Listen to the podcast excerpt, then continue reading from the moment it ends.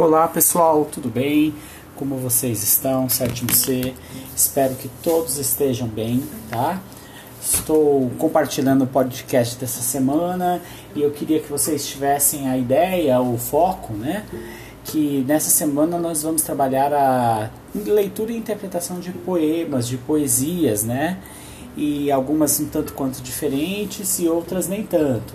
Então, o é, que, que eu mandei para vocês aí nessa semana? Para começar a parte teórica, que é a atividade 1, vocês têm uh, uma, um breve texto né, de três páginas com exemplos e um pouco do conceito da questão da poesia. Lembrando que poesia ela pode ser lírica, épica e dramática e que a poesia ela pode aparecer de forma escrita, em forma de poema. Então coloquei para vocês alguns exemplos, mas ela também pode vir, por exemplo, por meio de uma pintura que coloquei para vocês, por meio de uma canção que eu também coloquei para vocês. Então, quando nós expressamos a poesia de maneira escrita, ela pode receber uma forma de poema, mas ela também pode vir na pintura e pode vir na própria canção. É interessante observar que muitas canções vi, é, vieram de poemas, ou o contrário, muitos poemas acabaram virando canções. Inclusive, é, lá nas indicações de leitura, indicações para vocês conhecerem um pouco mais né, sobre poesia, eu coloquei para vocês duas canções, né? Uma quer dizer, duas canções, mas a mesma canção, interpretadas por cantores diferentes. Uma é, chamada Flor da Idade, interpretada pelo Chico, que é do Chico, e Chico Buarque, e a outra Flor da Idade, que é a canção do Chico Buarque, interpretada pelo cantor Oswaldo Montenegro. Queria que vocês observassem que essas duas canções, né, que são as mesmas, com versões diferentes, elas vieram a partir de um poema chamado Quadrilha, que eu coloquei para vocês, tá? Desculpa. Além disso, depois vocês têm aí uma canção chamada Até o Fim também de Chico Buarque, em Mato Grosso, baseada no poema de Sete Faces do Carlos Drummond de Andrade, que eu também coloquei para vocês.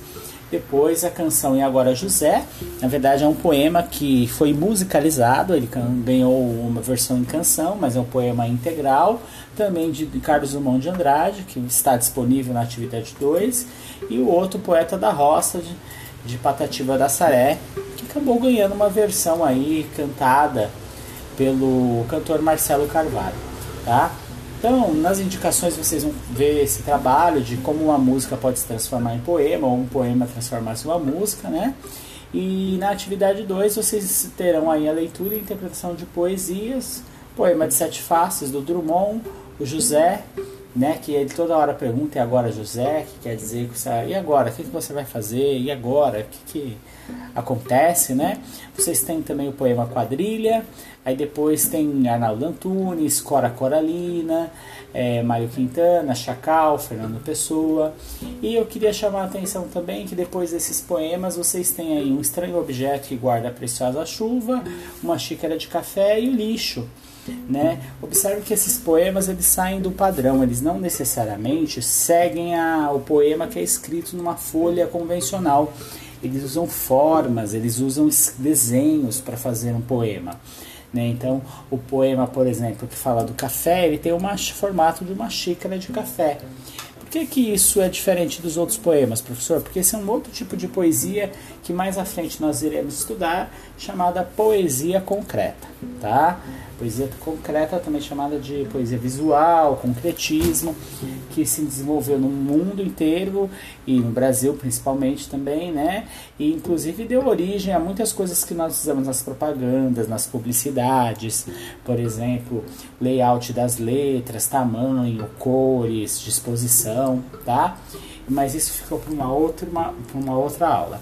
E para terminar, ao final da atividade 2, vocês terão alguns exercícios aí para responder, inclusive a criação de uma poesia, usando sua criatividade, inclusive o tema que você quiser. Tá certo?